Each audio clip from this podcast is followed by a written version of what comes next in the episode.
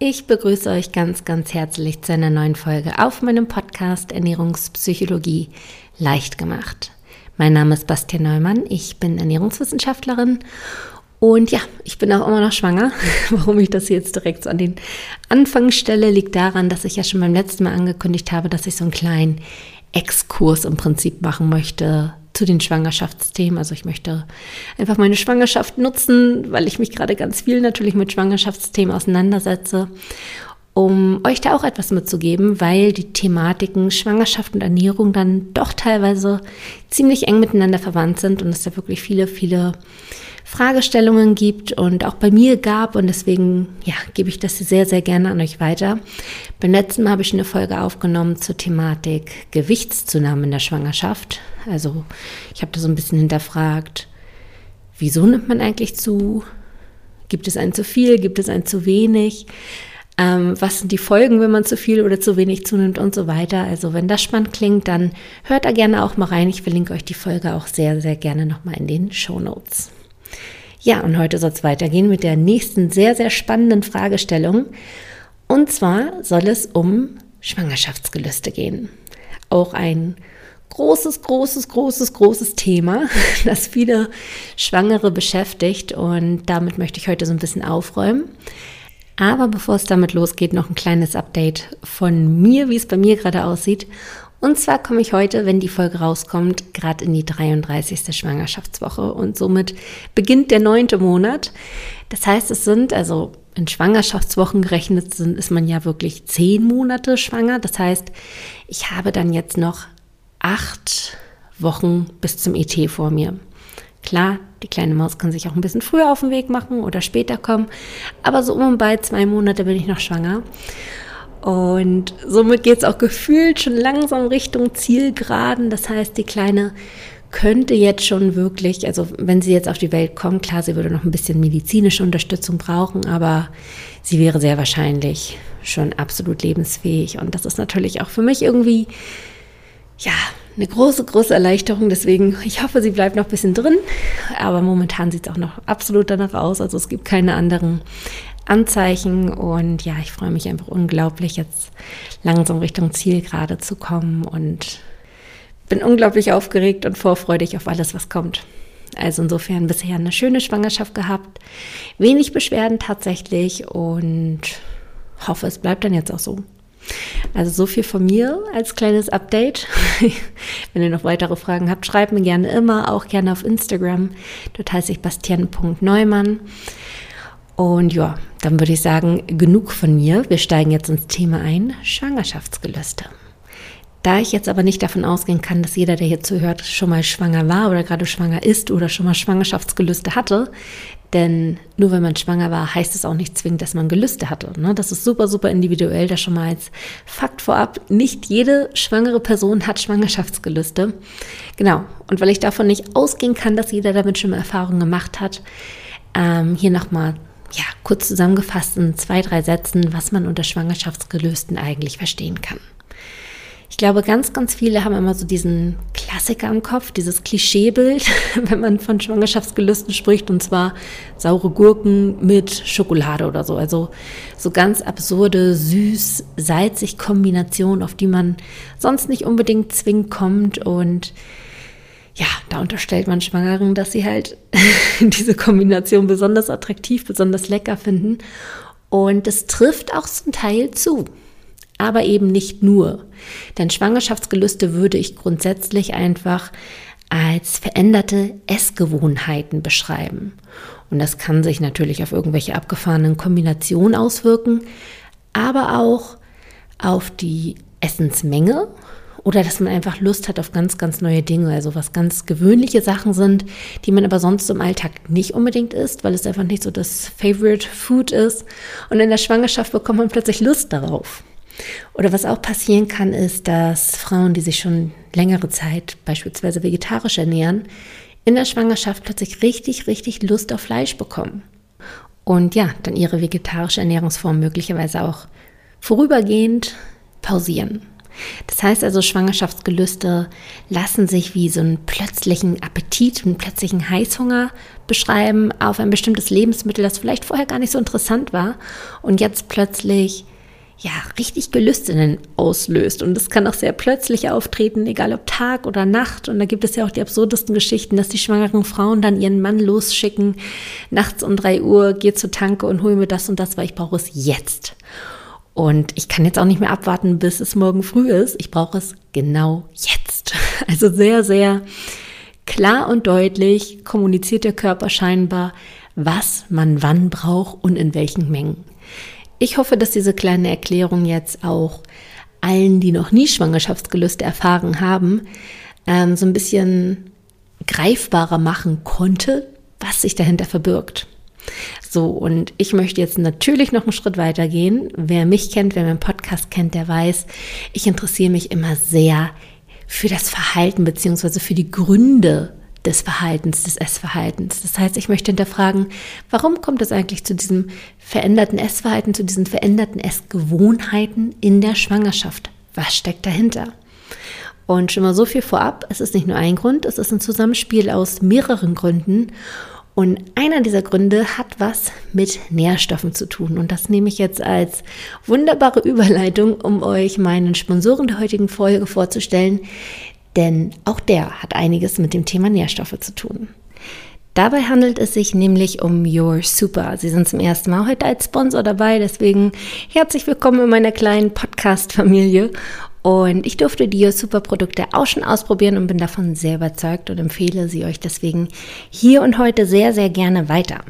Your Super bietet nämlich Superfood Mixer an, pflanzliche Proteinpulver und Snackriegel aus 100% natürlich getrockneten Superfoods in höchster Bioqualität.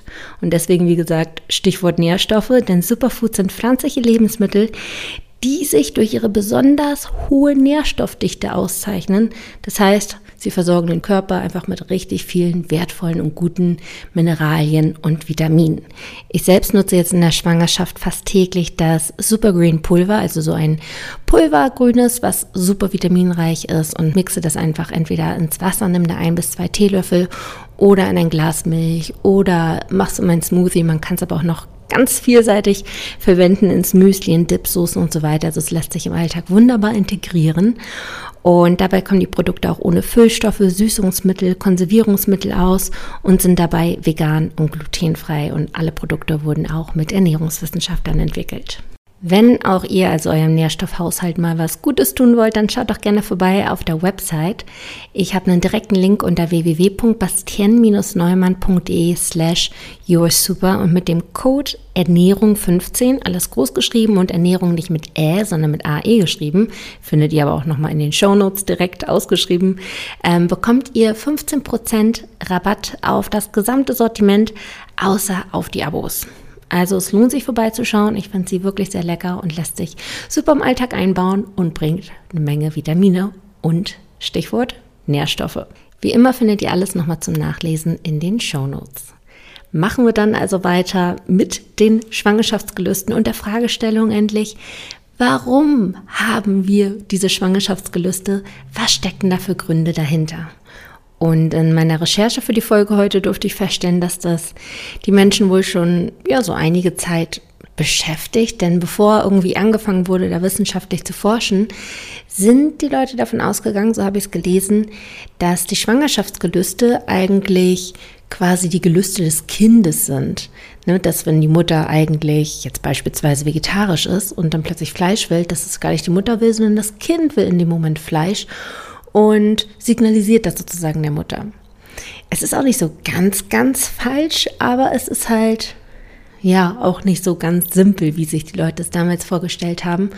Heute geht man nämlich davon aus, dass mehrere Komponenten, mehrere Gründe sozusagen ähm, da reinspielen, dass es zu Schwangerschaftsgelüsten kommt. Und ich sage ganz bewusst, dass man davon ausgeht, weil es tatsächlich so ist, dass die Wissenschaft sich bis heute nicht so ganz einig darüber ist, was der exakte Grund für Schwangerschaftsgelüste ist. Das heißt, man hat da schon geforscht, man hat einige Gründe erkennen können und geht davon aus, dass es ein Zusammenspiel ist, dass es mehrere Gründe sind, die dazu führen. Und diese Gründe möchte ich euch heute und hier jetzt vorstellen. Starten wir doch mit dem Thema, das ich jetzt schon so häufig angetriggert habe hier in dieser Folge, und zwar dem Thema Nährstoffe. Ist es so, dass wenn man schwanger ist, dass man einen höheren Nährstoffbedarf hat, weil man natürlich auch das heranwachsende Baby mit abdecken muss. Und wenn so ein Baby heranwächst und es sich gesund entwickeln soll, dann braucht es eben so einiges. Und das Kind nimmt es sich auch. Im Zweifelsfall halt auch auf die Kosten der Mutter. Das heißt, das Kind geht möglicherweise auch an die Nährstoffspeicher der Mutter heran, wodurch die Mutter dann einfach einen Mangel entwickeln kann. Und einen Mangel möchte man nicht haben, beziehungsweise der Körper möchte es nicht haben. Wir nehmen das nicht unbedingt zwingend direkt wahr. Natürlich gibt es irgendwann auch ähm, Hinweise darauf, dass man Mangel hat, beispielsweise Müdigkeit oder brüchige Fingernägel oder was auch immer. Da gibt es ganz, ganz viel. Aber das nimmt man erst meist nach einer Zeit wahr. Der Körper allerdings merkt es schon recht früh. Und was jetzt ein stauer Schachzug vom Körper ist, ist, dass der Körper so lange uns ein Hungergefühl vermittelt, bis wir endlich die Dinge essen, die diesen Nährstoffmangel wieder ausgleichen. Und dadurch kann es einfach zu Gelüsten kommen. Erstens auch zu Heißhunger, das heißt so gesteigerter Hunger. Wir wollen unbedingt ganz viel essen, weil wir ja im Mangel irgendwo sind. Aber es kann halt auch zu diesem sehr spezifischen Hunger kommen. Beispielsweise, wenn wir einen Eisenmangel haben, dass wir dann Lust auf Fleisch haben, weil im Fleisch ist ein hoher Eisengehalt drin, der eine gute Bioverfügbarkeit hat. Und so kann es wirklich passieren, dass unser Körper uns Gelüste auf bestimmte Lebensmittel vermittelt, damit wir diesen Nährstoffmangel ausgleichen. Für dieses Phänomen gibt es auch einen Begriff, und zwar nennt sich das Hidden Hunger, also verborgener Hunger im Prinzip. Und das findet man nicht nur bei Schwangeren, sondern es ist generell so ein chronischer Nährstoffmangel im Prinzip. Und das kann man sogar bei übergewichtigen Leuten feststellen. Das heißt, jemand, der eigentlich tendenziell eher zu viel ist, das heißt eine durchaus ausreichende Energieaufnahme hat, wenn nicht sogar eine zu hohe, sonst würde es ja nicht langfristig zum Übergewicht kommen, ähm, dass aber trotzdem ein Nährstoffmangel besteht. Und das passiert vor allem dann, wenn jemand eine sehr einseitige Ernährung hat. Das heißt, es hat nichts mit der Kalorienaufnahme zu tun, mit der Energiemenge, die man zu sich nimmt, sondern mit der Nährstoffdichte. Jemand, der viel zu viel isst, aber immer wieder nur das Gleiche und Lebensmittel, wo einfach kaum was Nährwertes drin ist, der kann trotzdem in einen Mangel kommen, obwohl er energiemäßig, also kalorienmäßig, absolut genug hat. Es ist sozusagen ein versteckter Hunger. Und das wiederum kann dazu führen, dass die ganze Zeit Hungersignale äh, ausgesendet werden, so gesehen, damit der Körper endlich die Nährstoffe bekommt und man hat einen ewigen Hunger, obwohl man genug gegessen hat, aber einfach nicht den Körper ausreichend genährt hat. Und das kann auch in der Schwangerschaft, wie gesagt, vorkommen. Vor allem, wenn man vielleicht unter Schwangerschaftsübelkeit gelitten hat am Anfang und dadurch einfach tendenziell zu wenig gegessen hat oder auch nur bestimmte Lebensmittel essen konnte, weil man irgendwelche Abneigungen entwickelt hat. Das heißt, da kann es absolut zum Hidden Hunger kommen oder halt, wenn man sich einfach zu einseitig ernährt. Denn wie gesagt, in der Schwangerschaft hat man einen höheren Nährstoffbedarf. Deswegen ist es umso wichtiger, dass man sich ausgewogen und vollwertig ernährt. Viele verschiedene Lebensmittel, sodass man viele verschiedene Nährstoffe zu sich nimmt. Kleiner Sidefact nochmal am Rande. Ich glaube und hoffe, dass keiner von uns hier davon betroffen ist. Aber es gibt dann noch eine extremere Form. Das Ganze nennt sich Pica-Syndrom, also P-I-C-A geschrieben. Und zwar ist das Pica-Syndrom eine Essstörung, in der die Betroffenen Gelüste auf nicht essbare Dinge entwickeln, wie zum Beispiel Holz oder Erde oder Waschmittel. Und da gibt es einmal psychische Gründe, aber ein Grund kann halt auch sein, ein krasser Nährstoffmangel. Und in Erde sind halt auch bestimmte Nährstoffe enthalten und deshalb entwickeln Leute dann Hunger oder Gelüste auf Erde. Und da schwangere Frauen einfach einen höheren Nährstoffbedarf haben, sind diese häufiger davon betroffen. Also das kommt eher in Gegenden vor, in denen wirklich eine krasse Nahrungsknappheit herrscht und somit auch wirklich starke Nährstoffmängel aufkommen. Deswegen sagte ich, ich glaube und hoffe, dass es hierzulande keinem so geht. Aber man liest und hört davon immer wieder. Das heißt, es kann auch durchaus vorkommen, dass man Gelüste auf Erde, Waschmittel, Holz und Co. entwickelt, was natürlich dramatische Folgen hat, wenn man dann Erde isst, weil es zum Darmverschluss kommen kann und so weiter. Aber auch das gibt es und das wollte ich hier nochmal am Rande hinzufügen. Neben dem veränderten Nährstoffbedarf verändert sich aber noch so einiges mehr während der Schwangerschaft in unserem Körper. Und da kommen wir auch schon zum Grund Nummer zwei für die Schwangerschaftsgelüste. Und zwar ist das der veränderte Hormonhaushalt. Denn schon zu Beginn der Schwangerschaft wird beispielsweise das Hormon Beta-HCG gebildet. Ähm, die Hormone Östrogen und Gestagen steigen an und so weiter. Also es passiert wahnsinnig viel, was alles sehr clever ist vom Körper und alles hat seine Gründe und bewirkt etwas. Es ist sehr komplex auch. Also ich steige da nicht hundertprozentig durch. Aber für uns heute relevant ist im Prinzip auch nur, dass dieser Hormoncocktail auch Einfluss auf unseren Blutzuckerspiegel hat. Und Veränderungen beim Blutzuckerspiegel bewirken auch Veränderungen im Essverhalten. Dass das so ist mit dem Blutzuckerspiegel, weiß, glaube ich, auch jede Schwangere so ein bisschen im Groben, denn allen Schwangeren wird es empfohlen, Mitte des zweiten Trimesters einen Schwangerschaftsdiabetestest zu machen. Und der Hintergrund liegt nämlich genau hier, denn wenn wir nicht schwanger sind, ist dieses Zusammenspiel mit Blutzucker und Insulin recht gut eingependelt. Wenn wir schwanger sind und diesen veränderten Hormonhaushalt haben, dann ist das nicht immer ganz so exakt. Deswegen kann es auch leichter zu einem Diabetes kommen während der Schwangerschaft. Deswegen wird das immer überprüft. Und es kann halt auch Auswirkungen auf unser Essverhalten haben, inklusive Gelüsten, Heißhungerattacken und so weiter. Um das zu verstehen, erkläre ich euch nochmal ganz, ganz schnell den Blutzuckerspiegel im Groben, nur dass ihr das einmal so ein bisschen nochmal vor Augen habt und ja, die Zusammenhänge einfach nochmal für euch versteht. Wenn wir etwas Zuckerhaltiges essen, dann kommt Zucker natürlich durch die Nahrung in unseren Körper und ist zunächst in der Blutbahn. Dort soll es aber nicht bleiben, weil Zucker ist natürlich eine mögliche Energiequelle, also wollen wir es weiterverwerten. Es soll in die Zellen kommen. Und dafür gibt es das sogenannte Hormon Insulin. Das kann man sich vorstellen wie so ein Schlüssel, wie so ein Wächter, der dann sozusagen mit dem Schlüssel die Zellen aufschließt für den Zucker, sodass der Zucker aus der Blutbahn in die Zellen gelangen kann. Ohne Insulin funktioniert das nicht. Und dort kann der Zucker, wie gesagt, weiterverarbeitet werden zur Energie und unserem Körper somit wunderbar dienen. Und diese Insulinmenge, die ausgeschüttet wird vom Körper, ist recht feinfühlig darauf abgestimmt, ähm, je nachdem, wie viel Zucker wir im Blut haben. Denn wenn es zu viel Insulin ist, dann wird der Zucker zu schnell abgebaut und das sollte nicht passieren. Warum, erzähle ich euch noch gleich. Das heißt also, es ist immer so gut im Gleichgewicht, wie viel Zucker wir aufnehmen und wie viel Insulin daraufhin von unserer Bauchspeicheldrüse freigelassen wird und den Zucker somit in die Zellen bringt. Wie gesagt, in der Schwangerschaft ist dieses Zusammenspiel aufgrund des Hormoncocktails nicht ganz so gut und ganz so feinstimmig abgestimmt. Und somit kann es passieren, dass viel zu viel Insulin ausgeschüttet wird und somit quasi alle Zellen geöffnet werden und der Zucker richtig, richtig, richtig schnell aus der Blutbahn in die Zellen geht. Und somit kommt es zu einer leichten Unterzuckerung. Und eine Unterzuckerung ist für den Körper absolutes Gift. Das ist eine absolute Notsituation. Alle Signale werden quasi angeschaltet, um den Körper wieder aus dieser Situation herauszubringen. Und wie schafft man das? Indem man wieder etwas isst.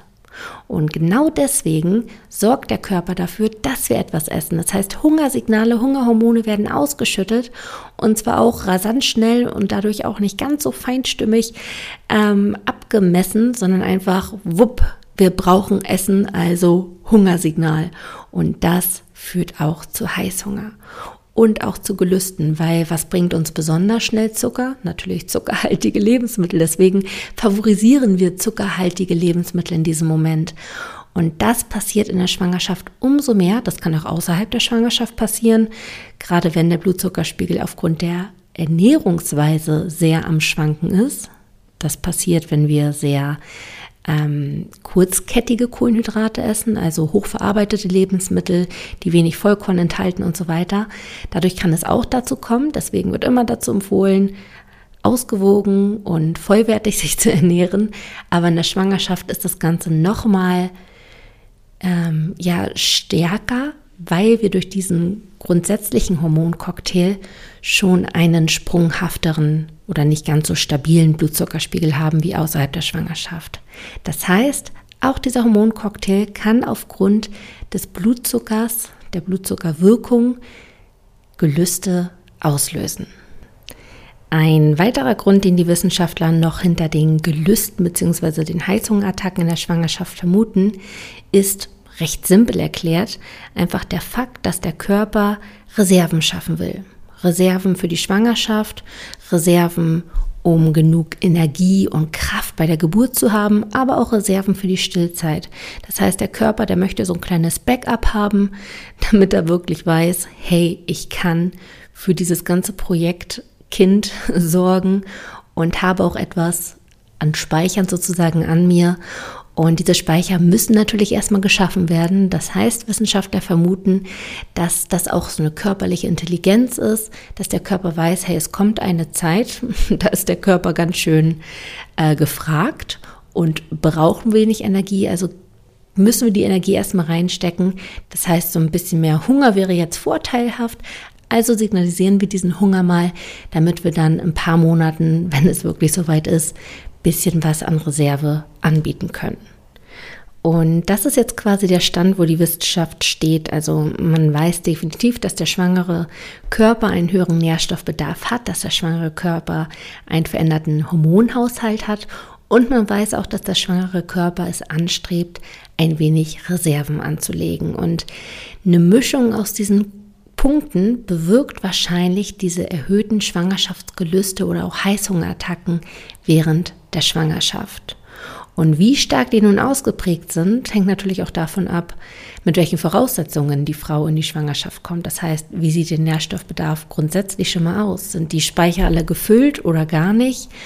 Und wie wirkt sich auch die Schwangerschaft auf den Hormonhaushalt aus? Denn Hormone sind, wie ich schon gesagt hatte, sehr komplex und auch sehr individuell. Und nicht jede Frau ist davon ganz so stark betroffen wie eine andere Frau. Das heißt, auch diese Blutzuckerschwankungen variieren von Frau zu Frau. Und das Thema Fettreserven, das brauche ich glaube ich gar nicht erwähnen, dass das natürlich auch sehr individuell ist. Ne? Also wenn eine sehr, sehr schlanke Frau schwanger wird, hat der Körper, glaube ich, ein höheres Bestreben, da ein wenig Reserven anzulegen, als eine Frau, die schon durchaus mit etwas Reserven in die Schwangerschaft reingeht. Das heißt, es ist super individuell und deswegen haben einige Frauen auch Schwangerschaftsgelüste und andere nicht. Aber wenn man Schwangerschaftsgelüste hat, dann kann man natürlich mit dem Wissen, das wir jetzt haben, diese Punkte für sich auch so ein bisschen überprüfen und gegebenenfalls auch mit kleinen Tricks daran arbeiten. Deswegen habe ich jetzt noch ein paar Tipps für euch parat, wie ihr möglicherweise eure Heißhungerattacken und Schwangerschaftsgelüste in den Griff bekommen könnt. Zunächst finde ich es einmal super wichtig zu sagen, dass ja, es wichtig ist, die Vorsorgeuntersuchungen wahrzunehmen, denn dort wird ja unter anderem auch das Blut regelmäßig überprüft und dort würden gegebenenfalls auch Mangelzustände festgestellt werden. Das heißt, lasst euer Blut gerne überprüfen, denn wie gesagt, wir haben einen höheren Nährstoffbedarf und das bezieht sich vor allem auf Nährstoffe wie Folsäure, Jod, Eisen, Magnesium, Calcium, Omega-3 und ja, vieles davon kann man auch über die Ernährung abdecken, keine Frage, wenn man eine ausgewogene Ernährung hat. Aber einige Punkte sind auch kritisch, wie zum Beispiel Folsäure, Jod oder auch Eisen. Das heißt, wenn dort ein Nährstoffmangel entdeckt wird, gegebenenfalls auch natürlich mit Absprache des Arztes, supplementieren. Also die ersten Tipps sind, nehmt diese Blutchecks wahr und supplementiert gegebenenfalls auf Empfehlung eures Arztes. Aber wie gesagt, man kann vieles auch schon mit der Ernährung abdecken und da kommen wir auch zum nächsten Punkt. Es ist wirklich wichtig, ausgewogen und bunt zu essen in der Schwangerschaft. Also wirklich viele verschiedene Facetten. Es ist auch toll für euer Kind, weil euer Kind ja im Bauch auch schon schmeckt, was ihr schmecken könnt. Und je mehr ihr dem Kind quasi schon anbietet während der Schwangerschaft, desto wahrscheinlicher ist es, dass das Kind, wenn es dann auf der Welt ist, auch schon verschiedenste Sachen essen mag, weil es die Geschmäcker einfach schon kennt. Das heißt also, ihr tut nicht nur euch etwas Gutes, sondern auch eurem kleinen Baby im Bauch. Das heißt also, eure Nährstoffspeicher und auch euer Kind wird es euch danken, wenn ihr möglichst bunt esst. Wenn ihr nicht immer nur einseitig das Gleiche esst, sondern ganz viele unterschiedliche Dinge, nicht immer nur nur kohlenhydratlastige Dinge wie zum Beispiel Brot, Nudeln, Kartoffeln, sondern auch mal Fisch, mal Fleisch, wenn ihr tierische Produkte esst, auch mal was Fettiges. Also einfach ganz, ganz viel oder auch wenn ihr Gemüse esst, esst möglichst viele verschiedene Farben, denn es ist tatsächlich so, je bunter man isst, desto mehr Nährstoffe deckt man ab. Oder wenn ihr was kocht, macht einfach mal eine Handvoll Körner drüber. Das mache ich total gerne, dass ich, weiß ja nicht, wenn ich einen Curry koche oder sowas, einfach eine Handvoll Sonnenblumenkerne drüber. Und da sind auch schon ganz viele tolle, wichtige Sachen drin. Das heißt, über die Ernährung könnt ihr schon ganz, ganz viel machen und somit dafür sorgen, dass eure Speicher gefüllt sind und euer Körper keine Gelüste entwickeln muss, um an diese Nährstoffe heranzukommen. Ein weiterer Tipp, der sich auch direkt aufs Essen, auf die Essensauswahl auswirkt, ist der Tipp, möglichst komplexe Lebensmittel zu sich zu nehmen, denn das wirkt sich positiv auf den Blutzuckerspiegel aus, denn essen wir komplexe Lebensmittel, steigt der Blutzuckerspiegel nicht ganz so rasant an. Was sind jetzt komplexe Kohlenhydrate? Das sind Vollkornprodukte. Also alles, was nicht so hoch verarbeitet ist, sondern noch möglichst natürlich, wo der Körper ein bisschen länger braucht, um es quasi zu spalten. Und dadurch, dass es länger braucht, um diese Lebensmittel zu spalten, geht der Zucker langsamer ins Blut über und es kommt nicht so zu diesen starken Steigungen und danach dem starken Gefälle und der Unterzuckerung, sondern ist es alles so ein bisschen seichter, bisschen ausgeglichener über einen längeren Zeitraum und damit kommt der Körper sehr viel besser klar und es kommt nicht zu diesen starken Blutzuckerspitzen. Also komplexe Kohlenhydrate, sprich die Nudeln durch Vollkornnudeln austauschen, den Reis durch Naturreis, das Toastbrot möglicherweise durch Vollkornbrot und so kommt man dann schon sehr viel besser zurecht. Also alles, was auch zuckerlastig ist, also Süßigkeiten möglichst einsparen. Ich sage hier nichts von verboten oder sollte gestrichen werden, aber es sollte halt nicht die Regel sein, dass man davon jeden Tag sehr viel isst, weil es den Blutzuckerspiegel, wie gesagt, in die Höhe treibt. Also lieber komplexere Lebensmittel, komplexere Kohlenhydrate, da hat der Körper ein bisschen mehr mitzuarbeiten und der Blutzuckerspiegel ist stabiler. Ein weiterer Tipp, der ja, Schwangerschaftsgelüste möglicherweise vorbeugen kann, bezieht sich auch auf den Blutzuckerspiegel. Und zwar lautet dieser, dass man statt wenige große Mahlzeiten lieber mehrere kleine Mahlzeiten über den Tag verteilt isst. Denn wenn man jetzt üppige Mahlzeiten isst, dann nimmt man mehr zu sich, gegebenenfalls auch mehr Zucker und dadurch steigt der Blutzuckerspiegel natürlich rasanter an. Es kommt zu einem rasanteren Abfall, weil das Insulin ähm, vielleicht sich wieder nicht ganz so gut einspielen, einpendeln kann und dadurch wieder zu einer Unterzuckerung und wir bekommen Heißhunger und Gelüste.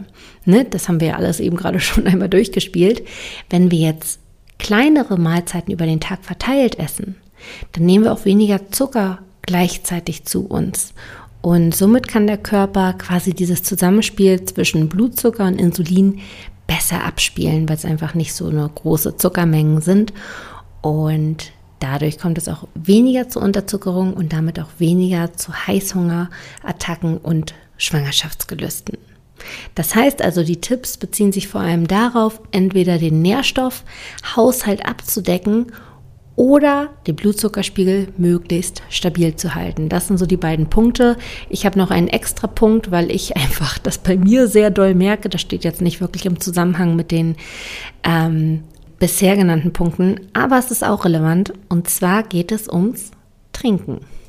Ich bin nämlich Team, ich vergesse gerne das Trinken und wenn ich es vergesse zu trinken, dann signalisiert mir manchmal mein Körper so, hey, du brauchst etwas und ich nehme es nicht als Durst, sondern als Hunger wahr.